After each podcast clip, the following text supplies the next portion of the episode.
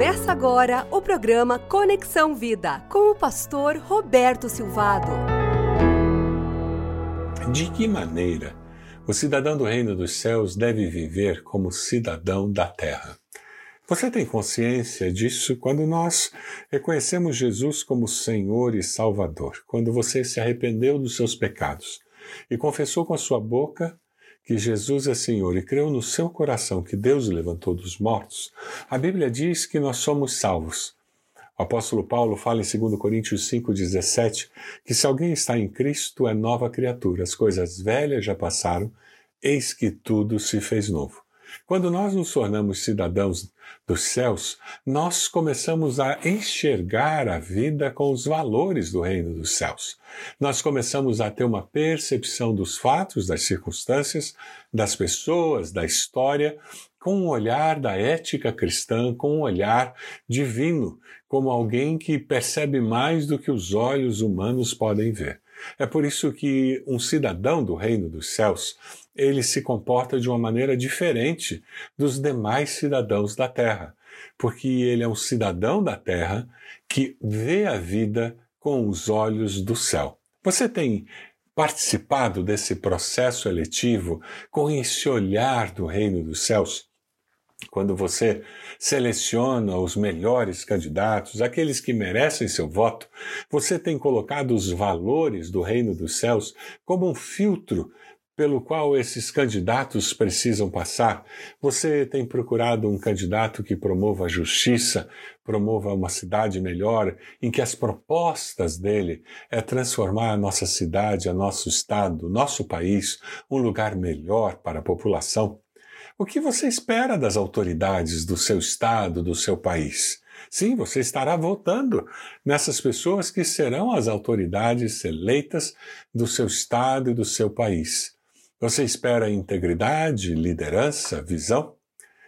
Lá em Miqueias, capítulo 6, de 6 a 9, nós encontramos o profeta Miqueias perguntando que tipo de culto eu ofereço a Deus, que tipo de culto vai ser aceito por Deus. E ele fala sobre sacrifício, que era uma coisa muito comum naquele tempo. Ah, os povos ofereciam o filho mais velho, o primogênito, para apaziguar a ira dos deuses.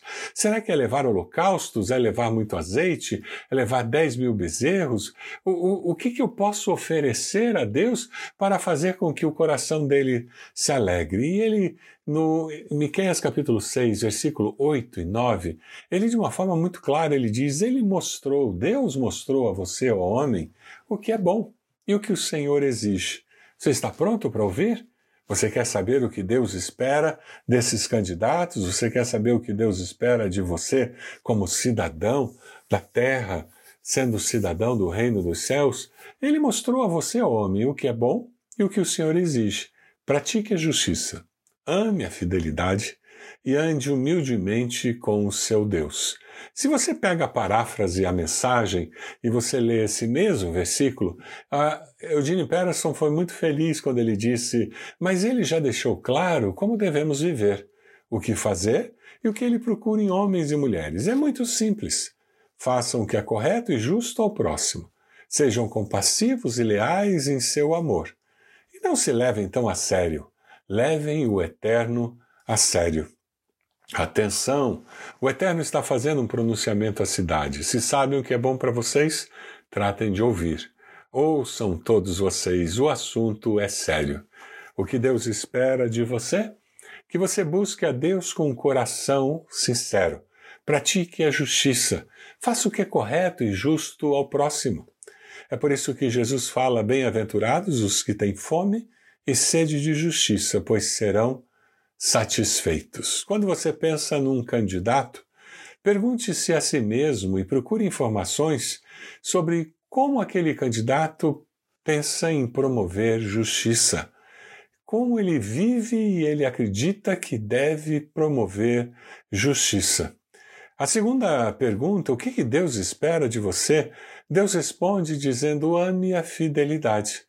A pergunta é: Deus espera que você viva coerente com o caráter de Deus. Viva uma vida coerente com o caráter de Deus.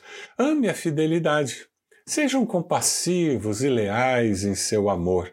que amemos uns aos outros com dedicação. Nós encontramos um referencial nas bem-aventuranças com relação a esse valor ético de ser misericordioso, compassivo e leal. Bem-aventurados os misericordiosos, pois obterão misericórdia. O Pai Nosso nos ensina a perdoar as nossas dívidas como perdoamos nossos devedores. A palavra hebraica, shesed, não é apenas empatizar, mas é a capacidade de colocar-se no lugar da outra pessoa, até praticamente poder ver com seus olhos, pensar com sua mente e sentir com o seu coração. Como você vive? Como você experimenta essa característica que tem muito a ver com o cidadão dos céus e tem muito a ver com o que nós devemos buscar naqueles que serão nossos representantes.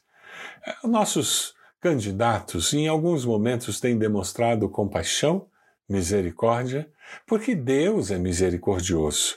Quem reflete o caráter de Deus nas suas ações e valores, perdoa da nova oportunidade, porque as misericórdias de Deus se renovam a cada manhã. Deus fez exatamente isto em Cristo Jesus.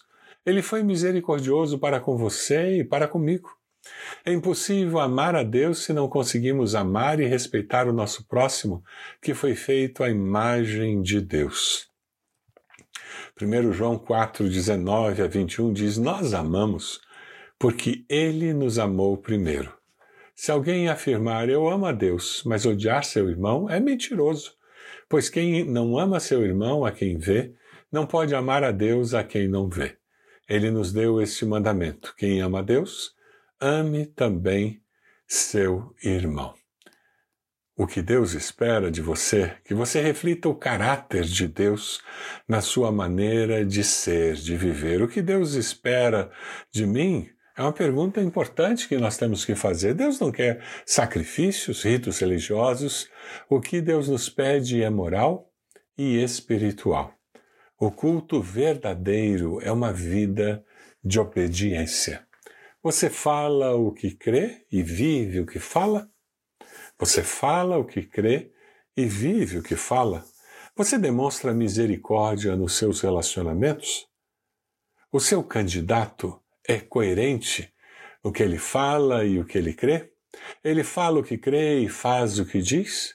Como ele se comporta com relação ao próximo? Ah, nesses tempos em que é tão comum ouvirmos sobre corrupção, Procure um candidato que tenha menos acusações de corrupção. Procure um candidato que possa lutar em busca de justiça, buscar, possa lutar promovendo uma sociedade mais justa e mais limpa, uma sociedade com menos corrupção. Procure um candidato que lute pelos valores que você luta. Um candidato que se identifica com os valores cristãos que você valoriza. O que Deus espera de você? Deus espera de você que você viva uma vida coerente com o caráter de Deus. O que Deus espera de você é que você busque a Deus com um coração sincero. Você está vivendo assim? Você tem procurado viver a vida cristã numa plenitude da dependência do Espírito de Deus, sendo conduzido por Deus em todos os momentos, em todas as instâncias, refletindo os valores e o caráter de Deus? Os candidatos que nós temos para escolher, eles não são perfeitos, eles são humanos. Muitos deles nem creem nos valores e princípios cristãos, nem creem em Deus. Mas o que você precisa procurar é aquele candidato que reflita mais os valores cristãos que estão no seu coração presentes como inegociáveis. E aí sim, você vai votar naquele que você considera o que tem maiores chances de dar um benefício maior para a nossa sociedade, para o nosso Estado e para o nosso país. Que Deus possa abençoar você. Deus possa orientar você. Que Deus possa dar a sabedoria necessária nesse tempo de eleições. Para que nós, com singeleza de coração, com simplicidade, possamos votar crendo que Deus usa esse processo de escolha para que aqueles líderes que vão nos abençoar possam assumir posição de autoridade. Senhor, eu me uno a esses que estão me ouvindo nesse momento. E nós elevamos nosso pensamento ao Senhor, clamando pelas tuas misericórdias. Ah, Deus, como nós precisamos das tuas misericórdias na nossa vida. E nós precisamos das tuas misericórdias para que nós possamos avaliar essas pessoas que estarão nos liderando. Nós temos um privilégio e uma responsabilidade tremenda de exercer o direito do voto, o dever do voto. E nós precisamos da sabedoria dos céus, aquela que, que vem dos altos céus, aquela que sabedoria que é fruto de um coração que teme ao Senhor. E nós nos aproximamos do Senhor pedindo que, em nome de Jesus, o Senhor nos ajude a avaliar, a fazer o nosso melhor nessa avaliação, para que nós, com tranquilidade de coração, possamos exercer o direito do voto, possamos exercer o privilégio do voto. Nós oramos assim, no nome de Jesus. Amém. Que Deus abençoe você, sua família, sua igreja. Que Deus esteja nos abençoando nesse processo eletivo que nós estamos vivendo. Você acompanhou o programa Conexão Vida. Acesse bacacheri.org e conheça um pouco mais da IBB, uma igreja viva.